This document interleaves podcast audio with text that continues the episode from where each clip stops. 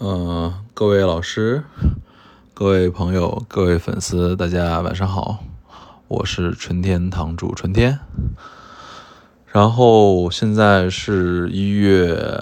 啊，十一月啊，十二月一日的凌晨，呃，快十十二点四十分。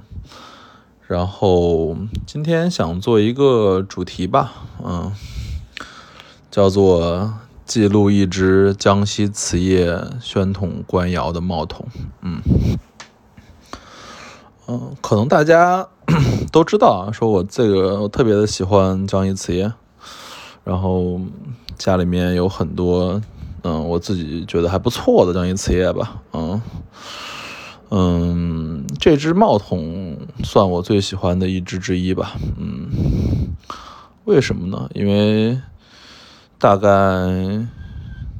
快快三年了吧，我在市面上没有见过一只跟这个类似的宣统官窑红福齐天斗彩的冒桶啊。嗯，红福齐天的东西很多啊，像瓷业碗、碟子啊，我都经常买卖。然后帽桶我也见过青花矾红的红福齐天。但这只青花矾红斗彩的宣统官窑的红福齐天冒桶，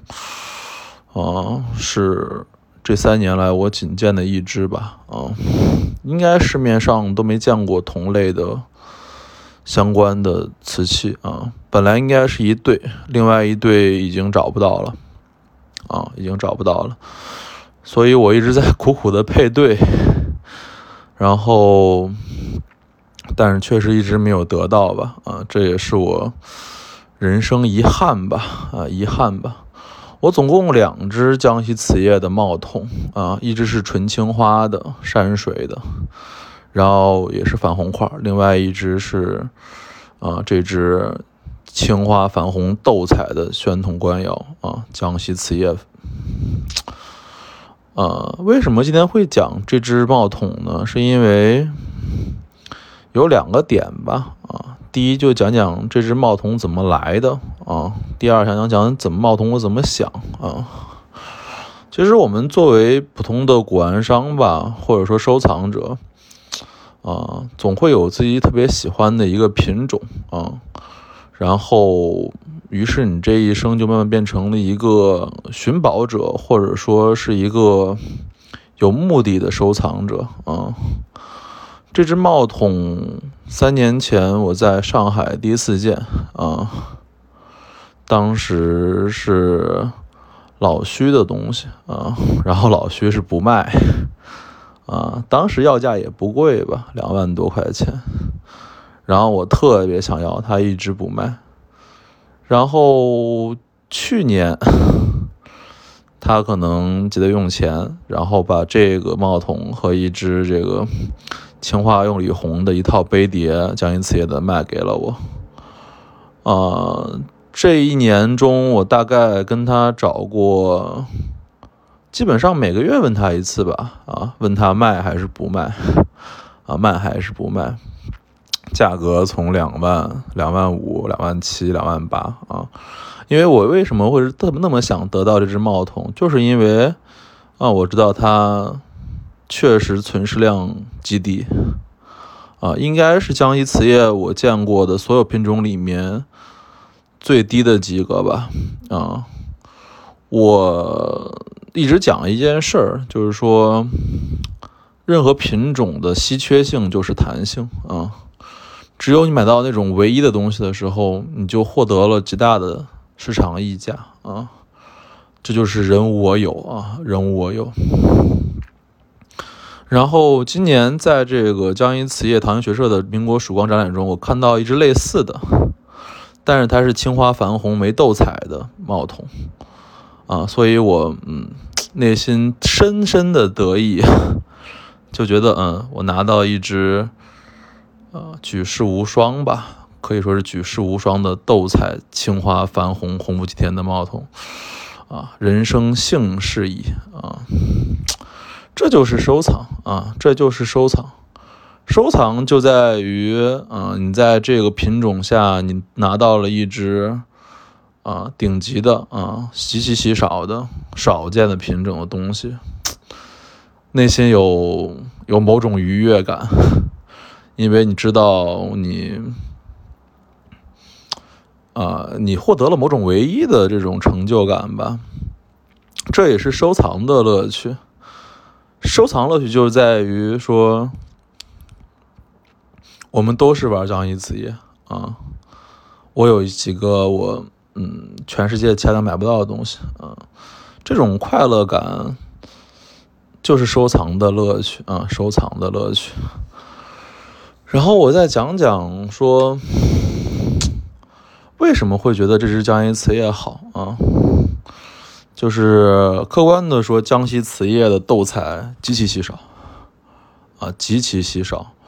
应该来说是没见过啊，没见过啊，斗彩的江西瓷业，青花粉彩的见过，青花釉里红的见过，纯单色釉的见过，官窑形式的见过，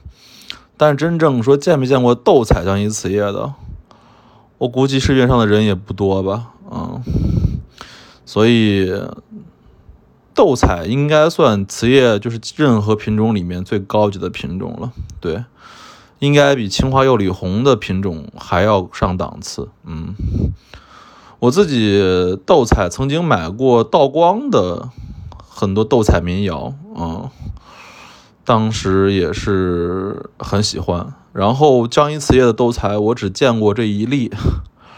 所以当时我跟老徐大概拉拉扯扯一年吧。那百般恩切恳求，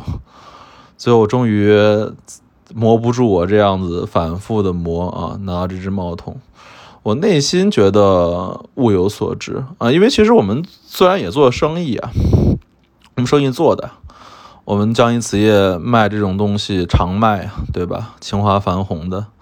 单色釉的、暗刻的、宣统官窑龙杯、龙盘，经常卖，但是拿到一件可能。不存在流通量的东西在你手里面的时候，你就有一种啊底气啊，觉得自己嗯还在这个品种上是有这种啊有种有种有有有种高潮感啊，有种高潮感啊，这也是生活，这也是收藏，就是你为一件东西，这个东西在你的这个收藏系列中占着一个比较重要的一个一个位置啊，你欣喜，你高兴啊，对，而且。你翻遍书籍，翻遍所有材料，发现这只帽筒确实没有同类存在，啊，你非常的高兴啊，你就有这种觉得嗯还行啊，春天你玩的还行的这种感觉，嗯。另外我也再讲讲吧，就是说啊，我们每个人的一生吧，啊，其实啊，人生和收藏是一样的，嗯。你只有真正的有某些稀缺性的时候，你才有真正的人生价值啊！所以我一直也给任何想做古玩或者想买古玩的人说说，啊，拒绝老普啊，拒绝老普，拒绝大众的可类比的东西啊，尽量在自己的喜欢系列中找一些稀缺的、少的东西。嗯，基本上我那些普官，嗯，都是生意货啊，缠枝莲盘子。对头凤、龙盘子，那都是生意货，因为你常见常卖啊。而这些稀缺的品种，你都会慢慢留下来啊，留下来，变成自己真正的收藏。这也是，这也是人生的就是以藏养藏的核心。以藏养的核心，并不是说你买了卖，买了卖，而是你在以藏养的过程中，淘汰普品，留下精品；淘汰普品，留下孤品。这样你就能形成一个更高质量的收藏系列啊，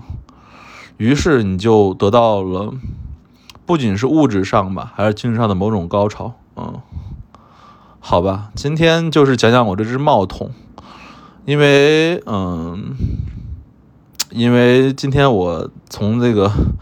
保险柜里拿出来的时候，我仍然觉得内心澎湃啊。